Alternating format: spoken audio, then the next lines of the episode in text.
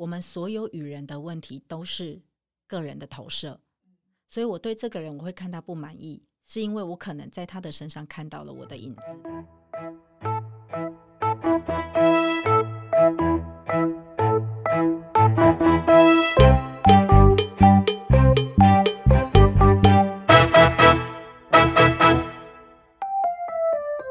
一本好书，今天如此，将来也如此，永不改变。大家好，欢迎收听一本正经，我是为南。我们今天有另外一位同仁，我是苏。今天邀请到一位蛮特别的老师来跟我们分享。我们欢迎伊娜老师。大家好，我是伊娜。哎，伊娜老师的，我觉得她的身份还蛮特别的哦。老师有特别先传一份稿子给我看，觉得老师好像在很多领域都是相当突出的。那我们请他稍微给我们介绍一下，因为我看到你给我们的简报上面有。算是三个抬头，对，都还蛮特别的。你大概给我们介绍一下您的工作内容，或者是您平常从事的工作。好，谢谢。我其实是算是一个自由工作者，然后主要常做的工作可能就是讲课吧，所以在教育训练的资历是比较久，大概有到十五年左右。是，嗯，那年龄层也跨蛮广的，从以前可能教五六岁啊那种潜能开发，嗯，到后来投入成人教育。是，对。那我发现我自己在成人教育这一块比较擅长，也比较能够有有所成长。所以后来就一直持续做这样子技能讲授，还有就是在就业跟创业方面是我主要投入的部分。了解。那为什么会接触到伊娜老师呢？因为我们之前有跟廖淑纯老师，就是 Stella 老师有聊过。那 Stella 老师特别跟我们介绍伊娜老师，说可以来跟我们参与这一次的分享。那我们觉得他的工作领域也是我们非常想去了解的，而且对社会上的回馈是。有相当程度的帮助的，所以我们今天特别邀请他跟我们分享。那我们从简报最一开始看好了，我对里面有一个地方非常有兴趣，就是 OLT，这个是您自己创办的一个品牌吗？是的，对。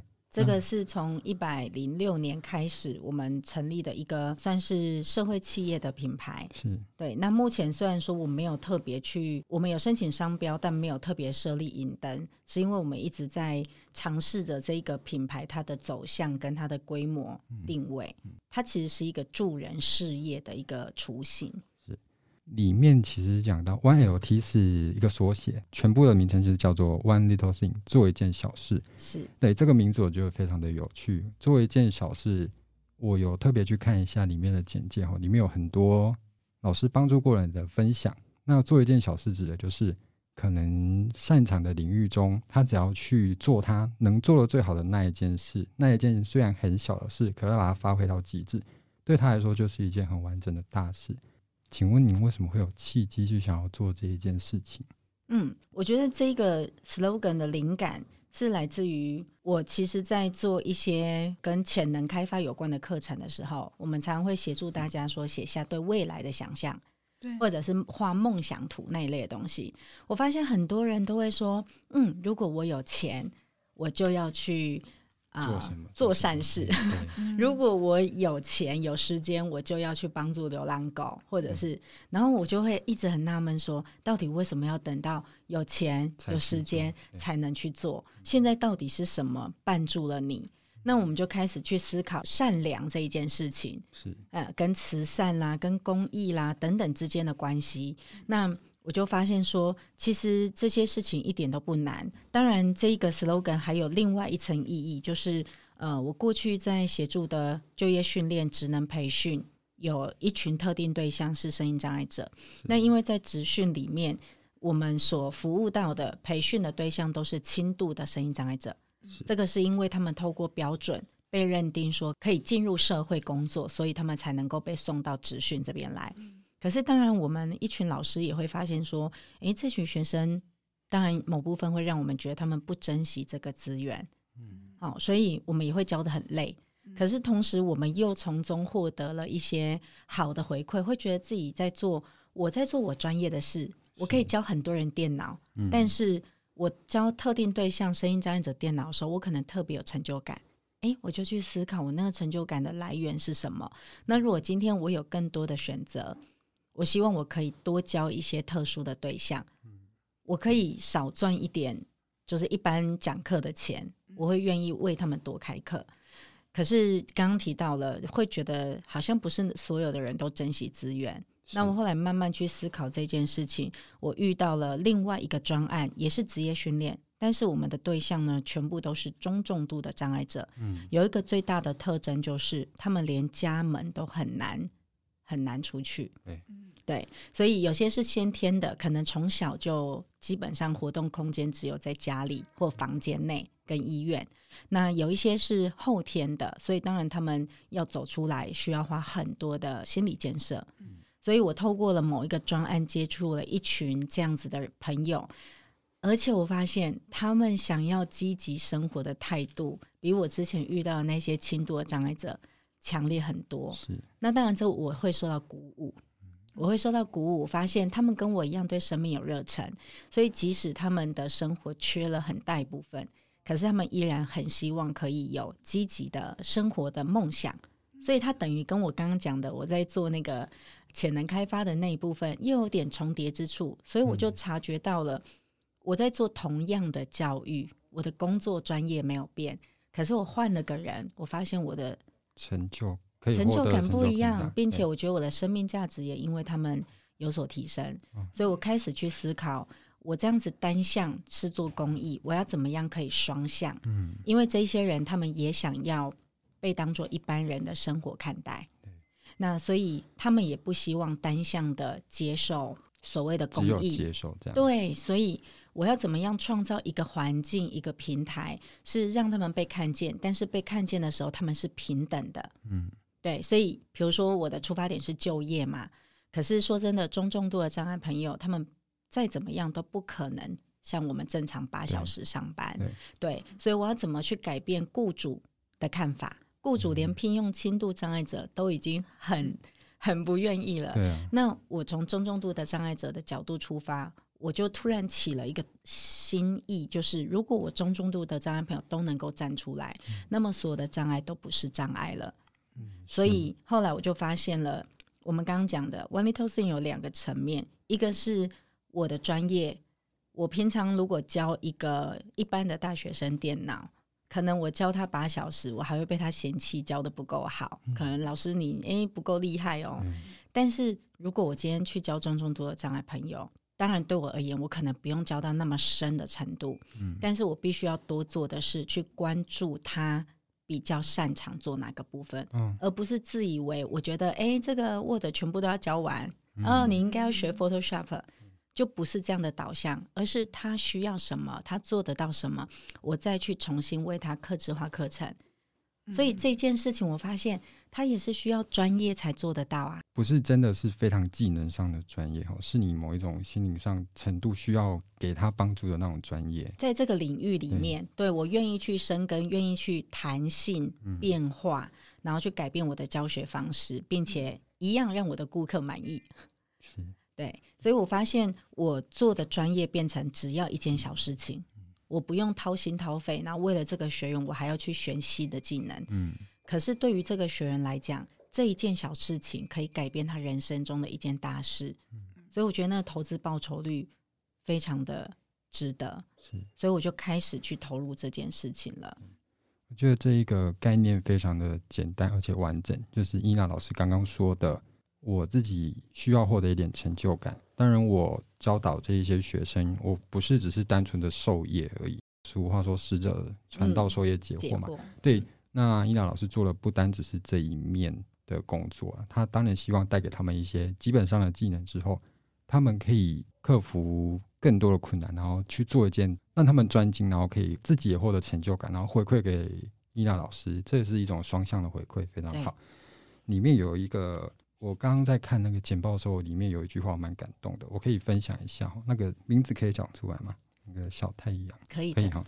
小太阳他这个故事还蛮特别的，就是因为他先天的因素，可能身体上比较不方便，那他可以操作的东西就是可以透过微弱的手指运动去操作手机跟平板，他可以做到这件事。伊娜老师可能就会开始辅导他，或者是教导他说，你可以做一些什么。那他现在。我看他可以做的事，他竟然是社群的小编呢。对这一点，相信对他是有相当大的成就感的。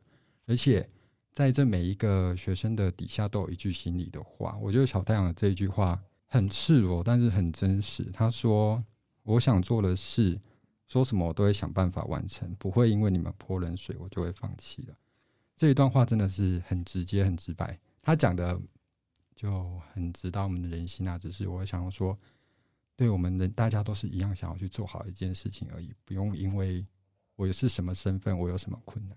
对，所以我发现这一群朋友给我很多的力量。可能就是我们现在社会上有太多的标签，那个标签很简单，可能只是一句话，可能只是一个形容词，但是。很明显的，我们会被这些标签压得喘不过气。那也许反而像小太阳的案例，他就是他其实在家里还蛮受宠的啦。嗯，他们是个大家族，所以我觉得我发现到小太阳给我的力量，是因为他家里面的人都非常的疼爱他。那刚好他们是个大家族，所以他其虽然很少出社会，但是他其实因为爱的力量被支撑着，他的自信是满满的。嗯。因此呢，我为了要让他出门这件事情，我们当然也有做了一些努力跟条件。比如说呢，这样的障碍朋友，其实最大的照顾者，同时也可能是最大的阻碍，就是他的家人。嗯、对，嗯，那他的他的主要照顾者是他八十八岁的爷爷跟奶奶。嗯，所以爷爷奶奶也已经年迈了，对，然后体力可能也不是很好了。那光把小太阳搬到床上、搬到床下就已经非常的辛苦，嗯、那更别说还要担心他出门这一件事情。嗯、那当然他可能也比较容易受风寒啊，所以爷爷会有各种的顾虑，不希望他出门。当时训练他的时候已经二十六岁，所以我们就我们自己的看法会觉得你应该要出门见见世面。嗯、可是我们不能单纯就这样把他拉出去，对，我们必须去注意到他家人的。想法，他家人的担忧，以及真实的、现实的健康问题，嗯，我是不是真的能够保护他？嗯嗯、我不是单纯把他带出去玩，这件事情就梦想就达成了。这次的体验也不是要让小太阳叛逆，回去就开始跟爷爷奶奶抗争。嗯哦所以这过程我们还会去教他怎么去跟家人沟通，怎么样去像让为难很很感动的这句话，但他其实有点叛逆。对，那我们也不希望因为我们的介入造成他们家里的不愉快。是啊，对，所以这个过程我发现，我发现我真的不是在教他电脑而已，不是只是单纯教他如何操作网络。我们同时还教他人际社交的各种观念，嗯，那当然也希望他保有自己的风格，是。以及他家庭的圆满，嗯、呃，那慢慢的在陪他去逐梦，嗯，所以他很特别的一个案例跟大家分享是，是因为如果现在也有呃障碍朋友相关的听众在的话，呃，小太阳那个时候透过社群啊做网拍，他一开始做网拍，他平均一个月可能可以到。呃，三千五千这样的收入，那因为家人都很尊重他，嗯、他的收入完全由他自己说了算，好，不会对，不会去干涉，所以他到做了某一个月，他就他就换了新电脑。我说你怎么那么厉害，有新的电脑可以用？他说刚好有朋友就是有二手的要卖，他就跟他买下来。嗯，我觉得这就是。我们平常觉得没什么的事情，但对他来讲，这是一番努力过后，对他第一次的这种算是跟社会接触的尝试，然后为了自己的工作努力。他之前可能对于何何谓工作都没有想象过。那再后来呢，也透过另外一个好朋友的帮助，就一起写了一些小小的提案，跟某个基金会申请一些申请电动轮椅的经费。嗯，因为爷爷过去。坚持不帮他换电动轮椅，就是怕他爬爬照，怕他乱跑。对，可是呢，他就一边叛逆，但一边又要证明说：“你看，我真的可以独立了。”嗯，所以就就做了这样的一个动作，帮自己换了电动轮椅。然后那个时候换完电动轮椅，我就会开始带他出去拍一些无障碍的影片。嗯，那我就会常常念他说：“你都北洋巴苦。” 你要练车啊！我说你不要一直跑出去玩，嗯、你要在安全的地方练车，然后要学会看后照镜等等的。对，因为方向感就不好嘛，因为第一次用，所以像这些都在我们陪伴的过程当中，让我觉得说，真的一件小事情就可以了，就可以改变他很多。那当然，同时他也在教会我们重新去看待生命这一件事。其实里面很多案例啦，还有一位小云，那其实他的愿望也在我们看起来是相当容易说，我只是想靠自己工作赚钱，帮家里分担。但只是因为他有一些可能是社会适应上的问题，没办法像我们正常出来工作。那透过这个平台，他可以。像他做的事情其实也蛮简单，是一些手做的记事本啊、钥匙圈这一类，但是他可以透过这一件事情去有收入，然后达到自己工作的目标，这算是一个相当好的，我觉得这是一个很好的社会责任啊。老师，您做的这件事情，嗯，谢谢你，嗯，小云他的案例是我们很多人的借鉴，因为现在的人不是啊、呃，都就是抗压性。我我觉得不能说抗压性低，是，是现在的工作压力真的太大了。对，对，因为就是职场的汰换速度太快嘛。对，对，所以呢，小云可能是一个很典型的我们的投射，就是说他是很，当然有些人可能有精神障碍，他只是没有被医生证明，或者是他没有去申请证明。那么对我来讲，小云他如果没有拿。这一张医生证明，那么他也跟一般人一样，嗯，对，那他就是比较典型的，就是我承认我知道我有情绪上的这个障碍，嗯，所以如果我们不去看这张证明，那么他也就是像一般人，其实做什么工作都很认真，然后他的态度啊，相处上个性也都非常的好，那但是老板可能也。完全没有办法理解，说，哎，怎么奈折呵呵两三个月就就又要离开，就就不来上班了。其实老板根本不知道他其实是有一些方面。所以像我最近一次听到他的案例，就是可能类似说，老板其实是想鼓励他多做一点，哎、嗯，要不要加班多做一点，可以做多赚点钱，嗯、或者是像我们普遍的老板都会因为某一个员工能力好，就会啊，不然再给你多一件事情。对。呃，有时候会这样算是所谓的委以重任嘛。嗯。但是对于这样的正向压力，小云就是比较没有办法去判断跟接受，所以他就会反而变成说，那我就不敢再去上班了，嗯、类似这样。所以其实他的这个压力适应的状况，我觉得是，嗯，我们很多人可能不像他是躲起来，可能很多人是会用。各种不同的方法反映在他的生活上，比如说脾气啦，嗯，比如说跟老板或者是跟同事，呃，会有冲突。那这个小云很幸运的是，其实他小时候好像有学过素描，哦，刚好应用在现在的。所以三十几岁了，那在我们的艺术疗愈课程里面，发现到他就是，哎，其实有这样的潜能，嗯，那我们就鼓励他。可是我刚刚讲的那一个性格的部分，其实也延伸到他现在。我觉得也有点不适应的部分，嗯，好，就是例如说，他就会过于在乎我们对他作品的评价，好，所以比如说第一年、第二年，我们都非常反应非常鲜明，就是哦，他的画是全班里面就是可能速度最快啦，嗯，然后觉得最细致，然后就是老师们会完全毫无掩饰的直接称赞，对。可是到了第三年、第四年，因为毕竟我们艺术疗愈的。重点不是要培育明星，嗯，我们要照顾的是每一个个人，所以当然他的部分，我们就只希望他慢慢稳定下来，画自己想画的东西，嗯、那不要画的太细，因为他后来有时候会画的太细，导致他过于执着，嗯，呃，一个图要画二十四小时，然后不睡觉，哦，所以，变成说每个人会有每个人后续要继续陪伴的的课题，课题对，不见得说他画的好。这一个作品，我们就立刻可以贩售了，然后可以开始这个做劝募了，不是这样的，因为那不是 One Little Thing 想要做的事情。所以，当然第三年我们又开始找到其他有潜能的小画家，慢慢的，我们不要把焦点放在他身上。可是，我就慢慢发现，诶，他好像这样子会失落，嗯嗯，他会慢慢的没有动力再画下去，因为他对自己又开始没自信。所以，当我察觉到他开始过于在意外界的眼光的时候，我们也又又需要去做一番调试。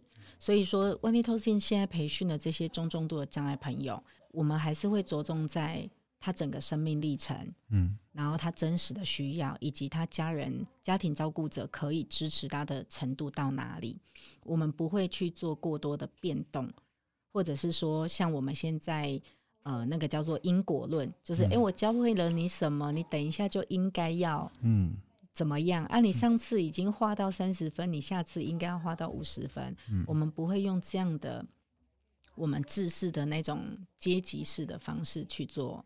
去做安排，对，所以陪伴还是我们这个设计的重点。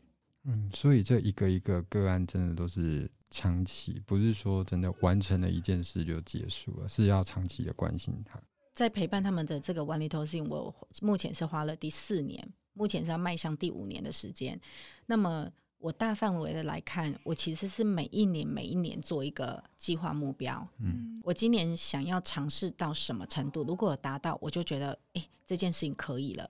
那坦白告诉你们，我每一年的年底，或者是说每一次课上完的时候，我就会思考，我明年到底要不要继续做？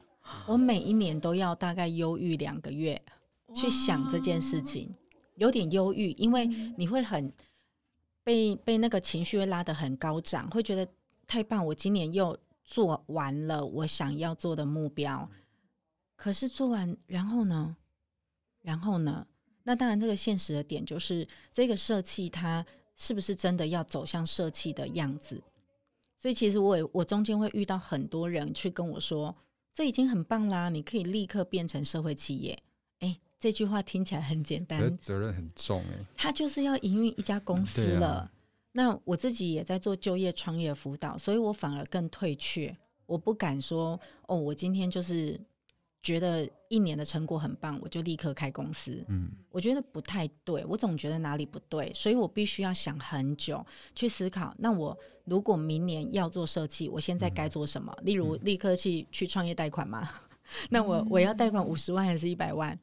那我贷款到一百万之后，我要立刻干嘛？我的重点是应该要盖一个空间，还是教室，还是还是用在哪些地方？我有太多想做的事情，我发现，所以我就不能急着做，因为一笔资金就只能用一次嘛。对，好，那如果我不成立社企，我下一步该做什么？那我就此放弃吗？所以这个时候就会回到微观的层面，就刚刚您您问到的我自己。我自己有没有把我自己照顾好？我的忧郁来自哪里？可能忧郁来自于，哎、欸，我做这件事情好像没有赚钱，可是有成就感，但我好喜欢，对，对我好喜欢。那怎么办？我想要继续做下去，然后他们也都成为了我的朋友，生活中很重要的朋友。哎、欸，就是动不动就会问老师要不要再出去喝咖啡？老师什么时候要带我出去玩？嗯，对。然后爷爷说想见你了，这样。嗯、对，那。我就会开始想，是这样子就好了吗？那还有没有更多像小太阳这样的案例等着我去找他们？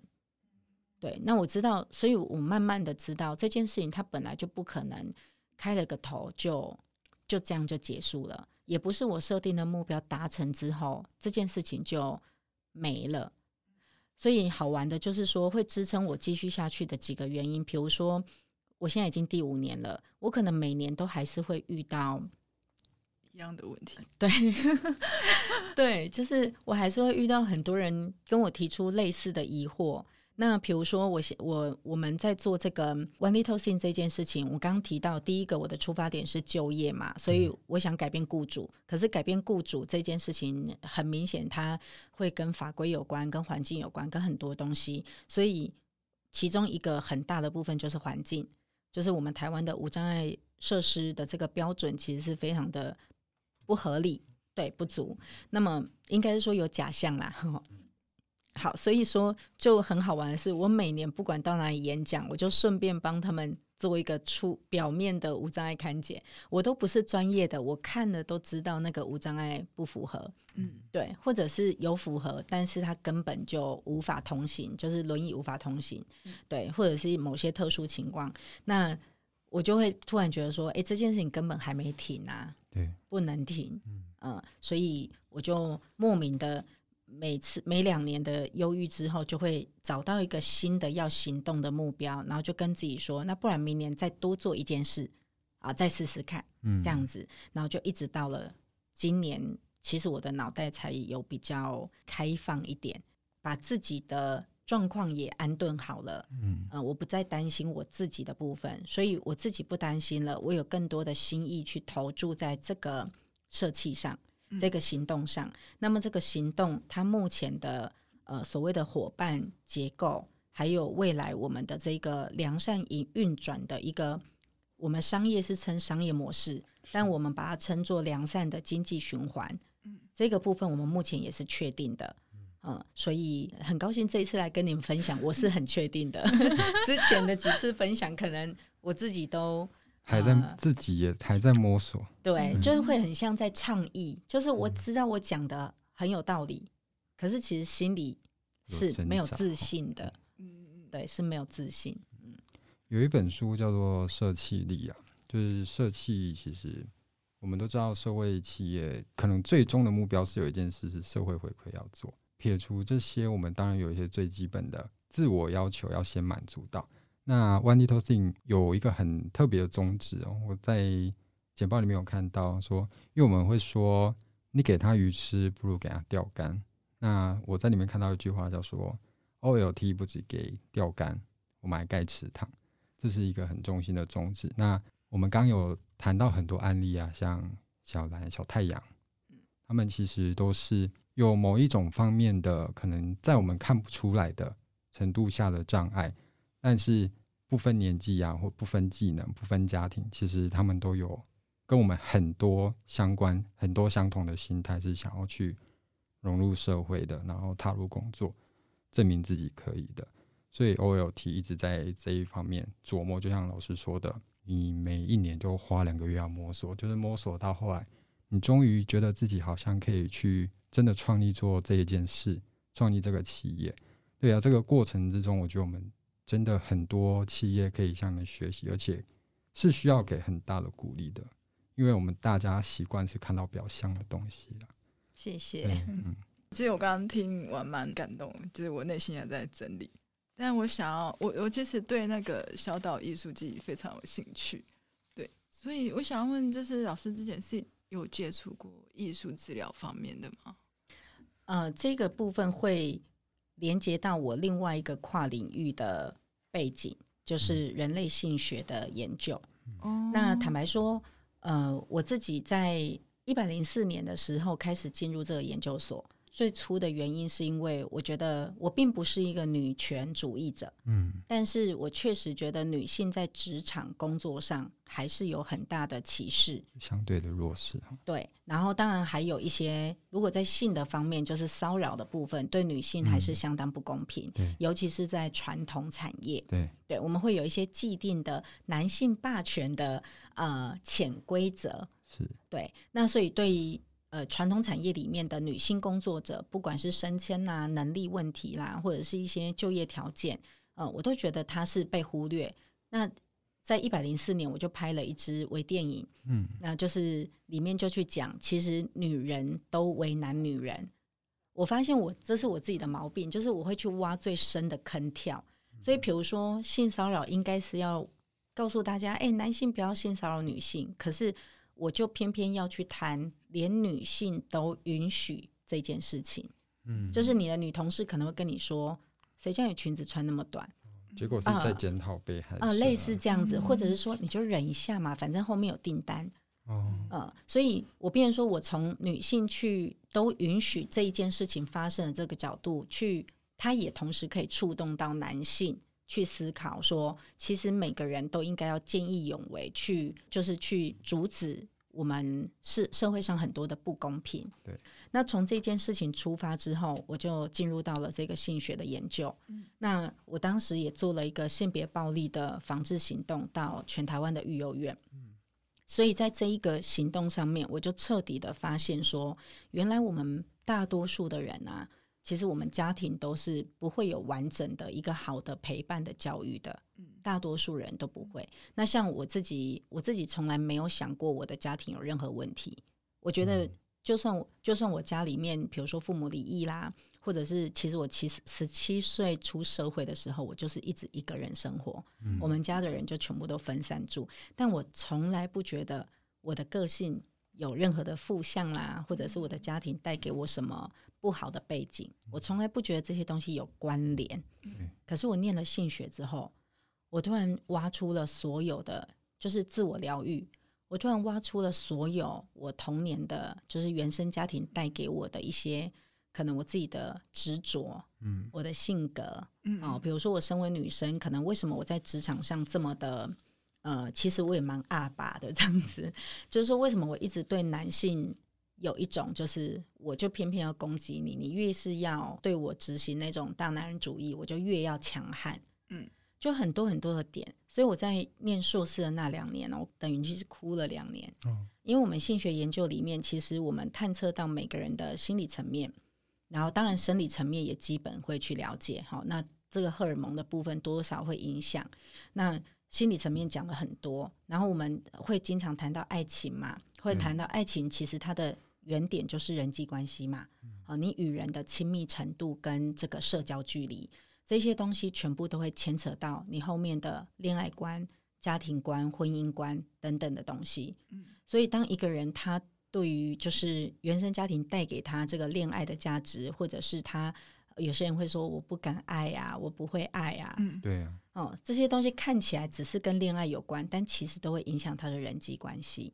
所以反过来，其实性教育是在教人家如何去学会爱或学会被爱。以及就是找到自信，可以跟自我相处的很好的一门修复的功课。所以我从这个性学过程当中自我疗愈。那当然，我也透过很多个案的咨询里面，我发现这个社会真的生病了。就是每个人都活得好好的，这个家庭健全，工作也非常棒，什么都好。可是他们会上大量的心灵课程。哦。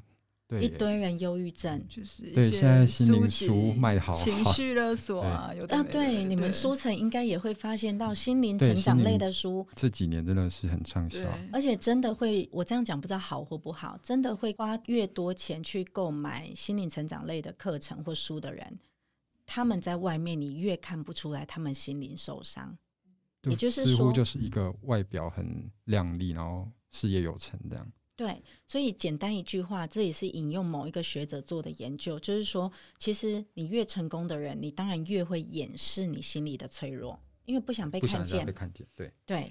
然后再来就是，我们必须武装，我必须武装，我才能够对抗我刚刚讲职场上的好。所以我刚刚讲我的出发点，只是因为我是女性，我自己在工作上遇到的一些状况。可是透过我的学术的研究以及我实际的行动，我发现，天哪，其实每个人。都有，只是程度不同，以及我们的当然跟你后天的幸运如何。比如说，你有没有遇到一个真正理解你的伴侣？也许你的伤痛啊，你的脆弱就可以不用揭露出来这么多，因为你有一个好的伴侣，你已经觉得对。那再来就是生活家庭的系统，也许你的家庭系统过去也许没有很好，也许是在长大之后彼此在家人的沟通才。化解开来，也有人一直到四五十岁，你知道，跟家人还是不沟通。所以其实这一些事情都是看似很平凡的生活琐事，可是落到这个心灵的层面，我们会发现它其实是可以解决的很简单的，而且是很重要的事情。就是人家常讲的嘛，家庭嘛，然后伴侣等等。所以也是透过这样的理解之后，我发现艺术啊，艺术这件事情。它真的可以很简单，应该是说，我觉得艺术的初衷，它就是要让人去抒发那一些不能说的话，对，那一些表达出来之后会被误会啦，会被会被攻击呀、啊，会被反弹的内容，嗯、你透过艺术表达出来，哎、欸，就变成一种时尚，变成一种美，而且很直接，人家可以从你的作品上看出你想要表达的东西。另外还可以双向，就是有时候艺术家我透过画，因为我不说嘛，嗯，所以你看不到我的个性，你就可以自己去解读我想传达的东西。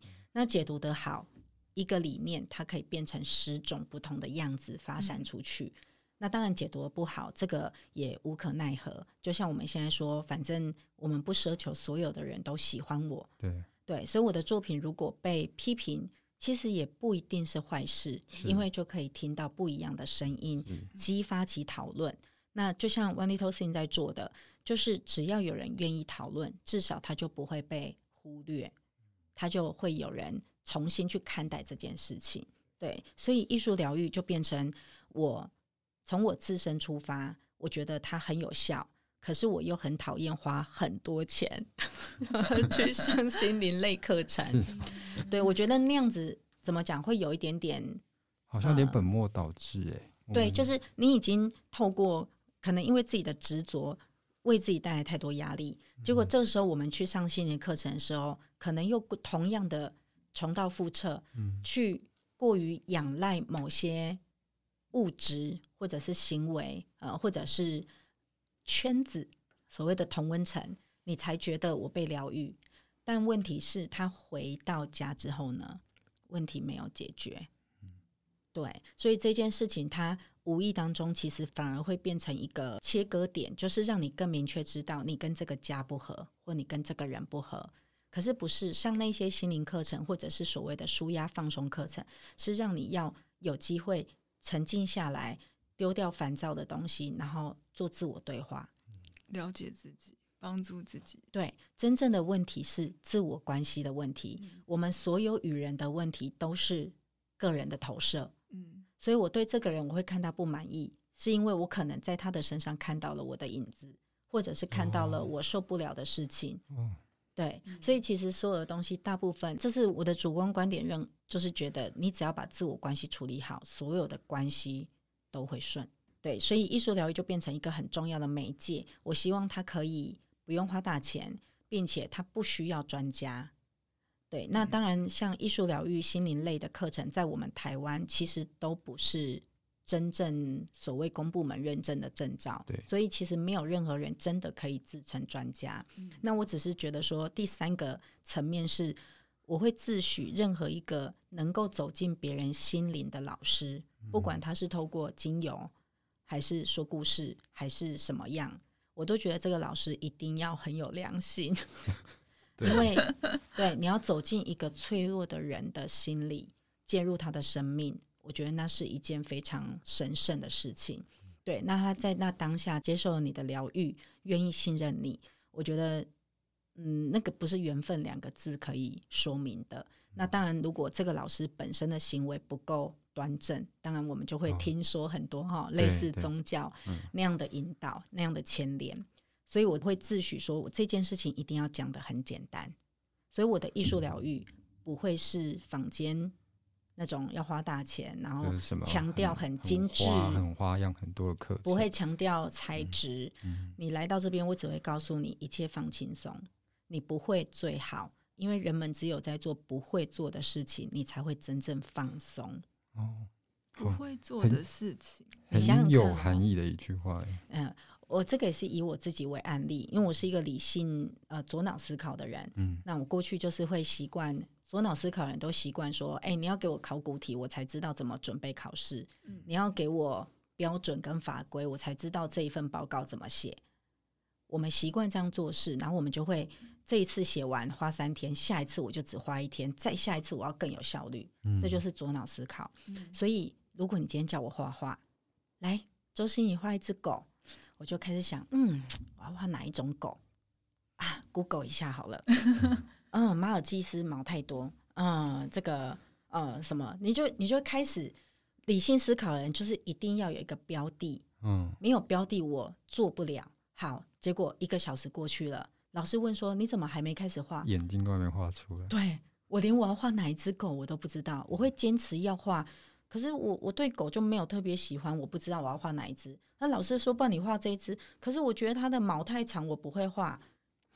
所以理性的人就会一直告诉你说：“我没学过，我不会画。嗯”啊，算了啦，帮我不要画好了。嗯。那再来又会有一个声音说：“画那么丑，画完之后还不是丢掉？那我干嘛画？啊，算了，那我以后不要来上这个课好了。”到最后，你觉得我有放松到吗？没有，就反 反而带着压力回家。对，就是你只是一直在否定自己的过程，这样不对。嗯。我觉得艺术它本来创作的过程是重点，你一定是放松，灵感才会出来。放松不了这件事情就完全没有意义，所以成果画的好不好看，它绝对不是重点。可是理性思考的人会一直要求，我要先知道目标是什么，这幅画等一下你是会让我们裱框吗？它之后可以放在哪里呢？我会先设想它要放在哪里，我再决定我要画什么，我要花多少时间去做这件事，投入多少心力。对，所以这样子我根本就本末倒置了。那个艺术的过程要你放松，结果我完全就是连享受都没有。对，我甚至否定了，放弃了我的这个才能，这样子。嗯、对，那我试了很多次，所以我后来就是当然也是一个想法，就是说我做这件事情，我自己也要投入在里面。然后带领着跟我一样，不一定是因为左脑思考，他有可能是因为生活很多事情，比如说他来上个画画课，他就动不动在划手机。老师带我卡夹等位，哎，各回等位，我带被关灯一煮崩啊，我要青菜微微啦哈，嗯就是、没有办法真正享受这件事情。对，没错没错。那会画的人又是另外一种做法，会画的人他就会。过于要求，嗯，老师等一下，我说，哎，随便画一画，我们只是画完之后要分享哈，要留时间分享。嗯、老师，你再给我一下时间，我还没画完，我这边还要再要求完美。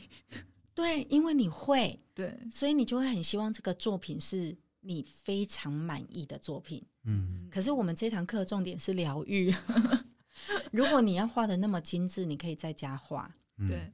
他可能就没有。如果你过于在意我今天这堂课画作有没有完成，那么他一样达不到那个疗愈的作用。嗯，那当然，我每一个老师带疗愈的目的不一样。我自己认为，我刚刚提到自我关系嘛，所以如果可以的话，我会希望他尽量在这个疗愈过程当中说一点话。那一样的就是做你不擅长的事，并且说一些你平常没机会说的话。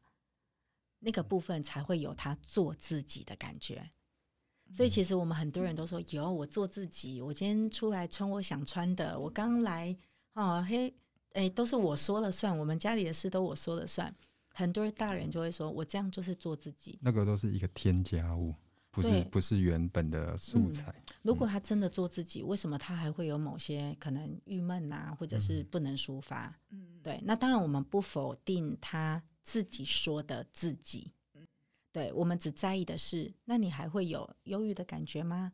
你还有没有觉得没有解开的一些心结呢？那当然，如果真的都没有，那他来到这个课程就开心就好，交朋友。可是如果他确实有一些事情，我们就希望透过这样的课程，让他觉得这个环境很安全，然后真的没有任何的标签，也没有任何的期望。他要做什么都可以，他今天要讲不讲，要做不做都可以，只要他来到这边觉得自己有被照顾到，这样就好了。台南正大书城，台南最懂得倾听的书店，在地生根，亲切服务。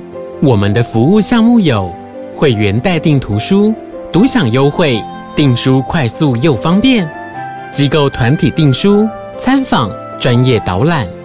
议题最多元的现场讲座，空间广，气氛好；书展走进校园，创造阅读零距离；最舒适宽阔的阅读环境，最愉快舒心的阅读感受，都在正大书城。